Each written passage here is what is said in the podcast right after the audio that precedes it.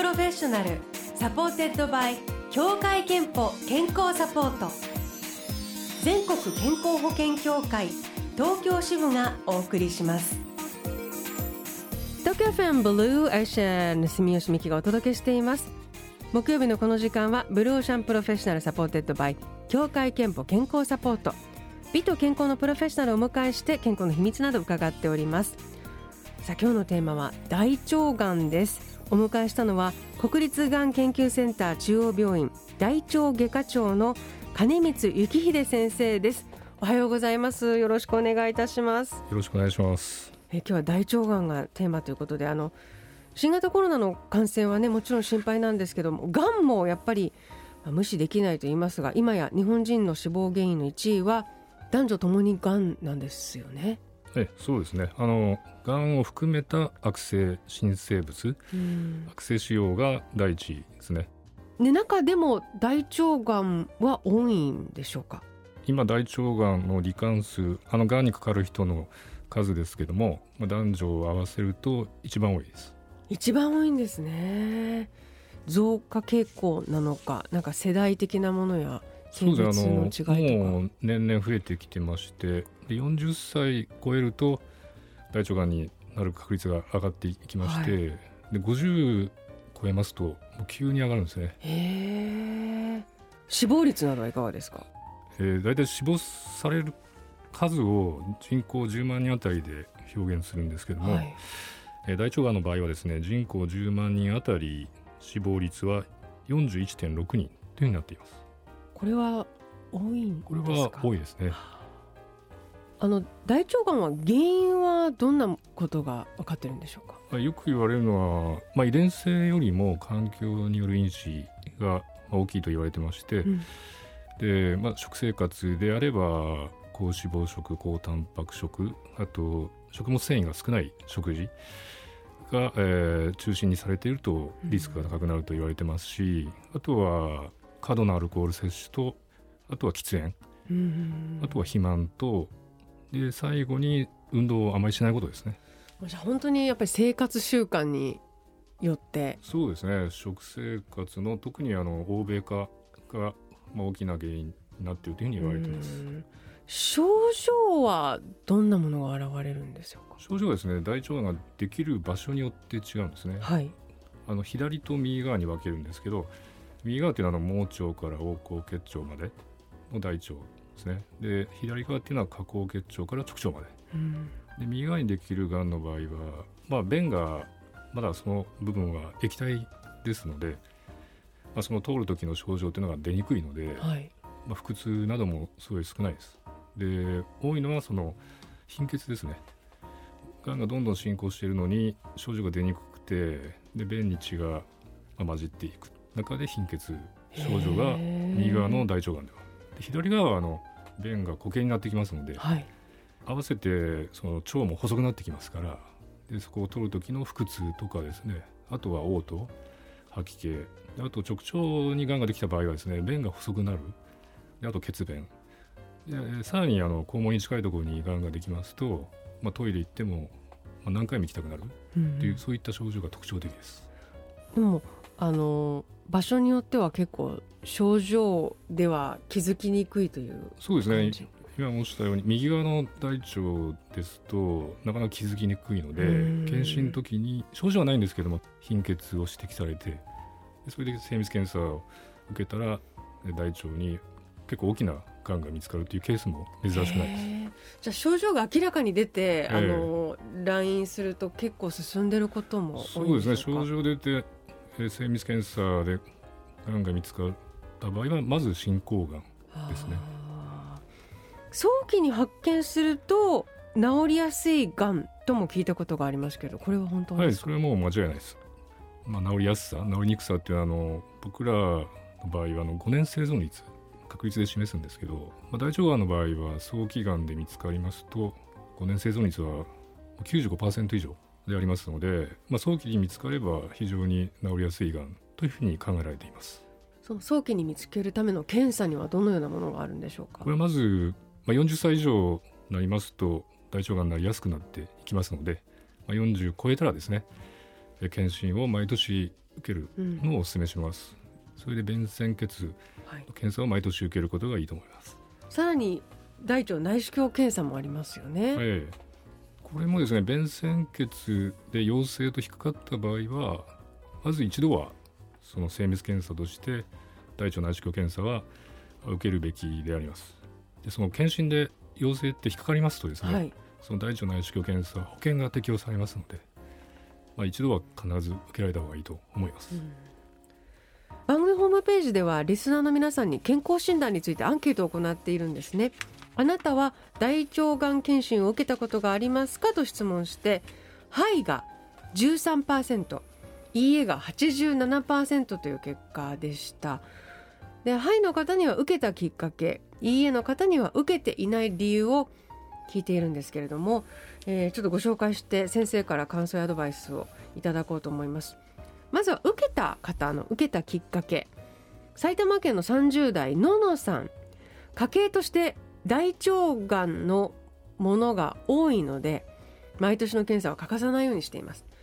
ご家族とか親族であるということですね。あと千葉県の50代の男性ムネリンさん。血便が続いたので検診を受けましたが問題ないということでした。検査を受けて安心しましたと。これどうでしょう？受けた方のきっかけの。はい。そのまずののさんですけど30代ですごく若いんですけども、はい、家系として大腸がんの患者さんが家族の中で多いということであれば早いうちにこういうふうに検診を受けられるのは非常にいいことだと思います。でその理由はですね遺伝性で大腸がんに、うん、えー、なる方が大体大腸がん全体の5%ぐらい、はい、であとは原因ははっきりしないんですけど遺伝性ではないですけども家族に集中する。そういう家族集積性の大腸がんも大体20から30%いらっしゃるんですね。ですから家計の中で大腸がんが多いということであれば若いうちに検診を受けられるというのはいいことだと思います。ノインさんはですね血便がついたので検診を受けました。この検診はおそらく便の鮮血検査だと思います。でこれが陰性だったということだと思うんですけども、まあ、陰性でもですね完全には大腸がんを除外はできないですね、うん、だいたい陰性でもあの大腸がんが隠れていることがやっぱりありますので一度はその精密検査としてですねその大腸内視鏡検査はで特に50過ぎると大腸がんになる確率がぐんと上がりますのでその便潜血だけではなくてですねその大腸内視鏡検査も受けた方がいいんではないかというふうに思います。えー、そして受けていない方の受けてない理由を挙げてくださっている方ご紹介しましょう愛媛県の40代の女性ワンコさん受けなければという認識はありますが周りで誰も大腸がんになっていないのでいいかなという気持ちと正直面倒くさいなという気持ちが先行します、えー、あと神奈川県の50代の男性ガッチャンマンさん。受けたいと思っていましたが痛いのではと少し恐怖感がありました。良い機会なので次回の健康診断では大腸がん検診も受診したいと思います。と。いただいております。先ほども言いましたようにあの遺伝性で大腸がんになる人は本当に5%ぐらいしかいないです。圧倒的に多いのはですね後天性。で特に環境因子で大腸がんになるこれは散在性の大腸がんっていうんですけどもそれが圧倒的に多いものですから、うん、周りにいないと言ってもですね、まあ、40超えたら一度は検診を受けてその結果ではやっぱり精密検査を受けるべきだというふうに思います。はい、でこのガッチャンマンさんこの方は50代の男性です。男性の方がですね女性よりも大腸がんになりやすいんです。おおそうなんですね。そうなんですね。で50代ということでありますので大腸がん検診。であとは精密検査も一度は受けるべきだというふうに思います。これ少し恐怖感がありましたっていうのはその内視鏡検査のことでしょうかね。だと思います、ね、やっぱり受けてみるまでのその最初1回受けるまでは本当にちょっと怖いなってそうですね、ねはい、なんか思う方多いかなと思います。私も一度受けたことがあるので今は大丈夫ですけども、えー、初めて受ける前はなんか痛いのかなとかね。そうですね。あの、はい、ちょっと怖さがありますよね。はい、で大腸内視鏡検査はあの行う医者側の腕の良し悪し。でやっぱり患者さんが感じる、まあ、苦痛とか落差っていうのは全然違うんですね。ですからやっぱりあのいい大腸内視鏡検査医を見つけてですねでその方にやっていただいて一度いい思いを経験すればその後は恐怖感なくなりますので、うん、あとはその検査の結果によって指示された感覚で受け続けていくことがすごくいいと思います。うん、今日のテーマは大腸がんということで伺っております。後半も伺っていきますがその前に金光先生曲のレコメンドを今日は頂いているということで、はい、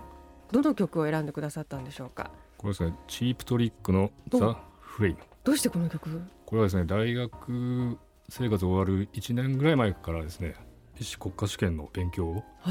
本格的にしなきゃいけない時期なんですけども、ものすごく勉強しなきゃいけないんですけど、まあ、夜徹夜しながら勉強してる時に、まあ、ラジオからよく流れてた曲。このイントロとなんかサビの部分がすごく良くて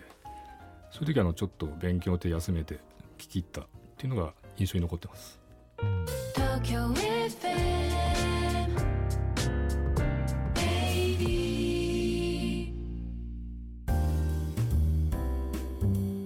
Blue Ocean Professional Supported by 協会けんぽ健康サポート。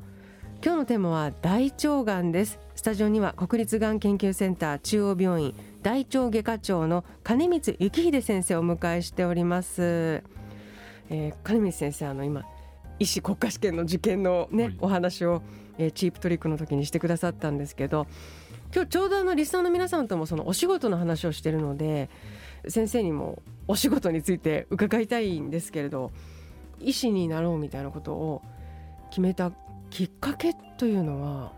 これはなかなか難しくてあの一つの理由だけでは言えないんですけども、まあ、一番大きいのは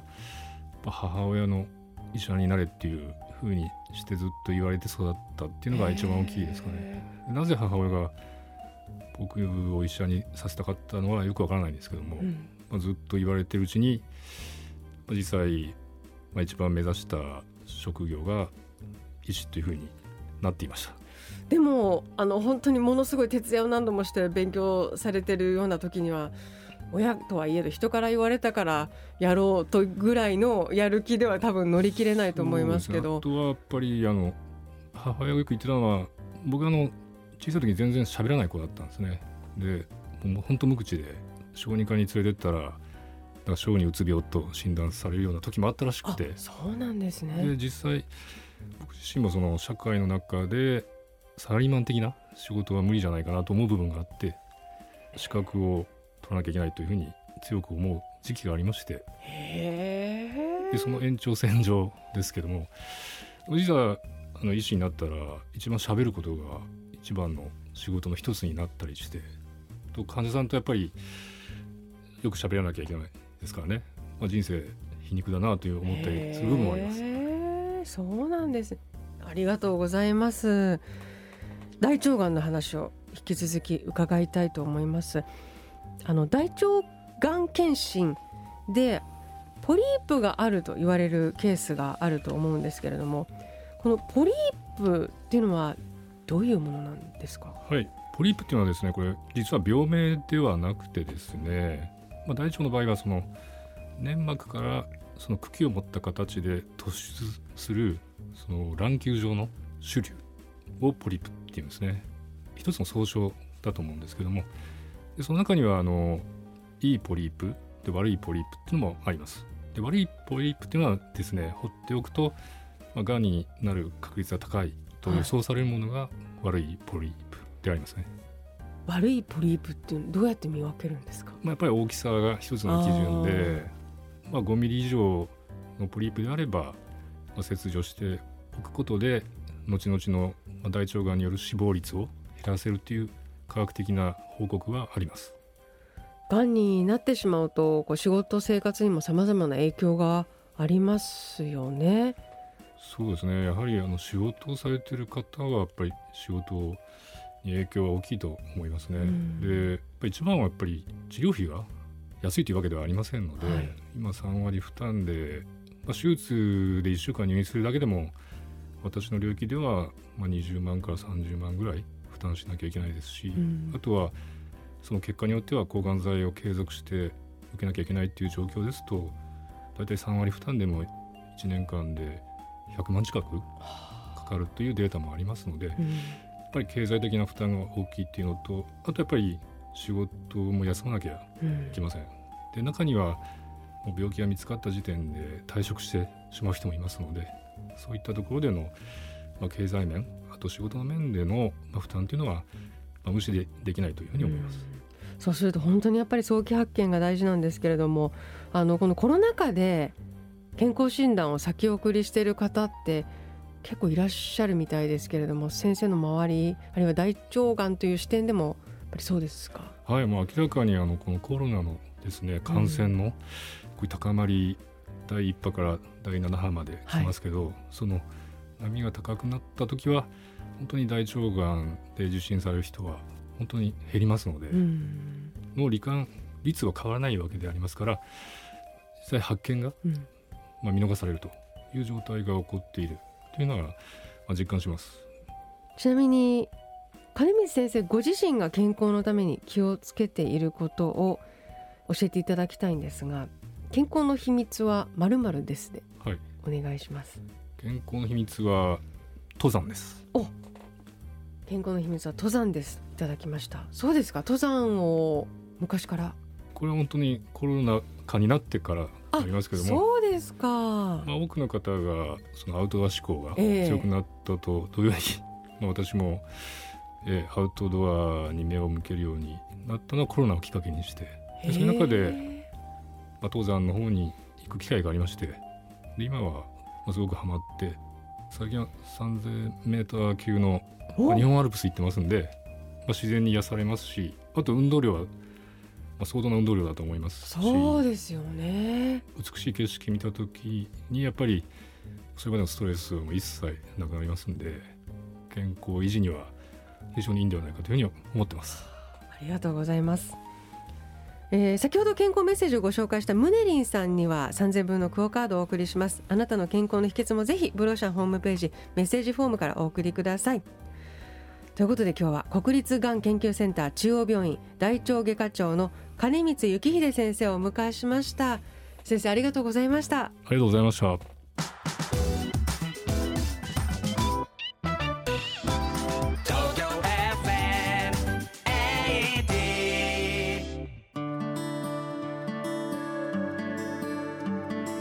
あなたの健康をサポートする協会憲法東京支部からのお知らせです。日本人の死因で最も多いのはがん中でも大腸がんによって亡くなる方は年間5万人。男性では第3位。女性では第1位の死亡原因となっています。協会憲法では加入者ご本人向けに生活習慣病予防検診をご用意しています。大腸がん、胃がん、肺がん検診が含まれており女性は2年に一度乳がん、子宮頸がん検診が受けられます。早期発見早期治療のためにも積極的に受診してください。協会けんぽ東京支部からのお知らせでした。 Blue Ocean Professional Supported by 協会けんぽ健康サポート。全国健康保険協会東京支部がお送りしました。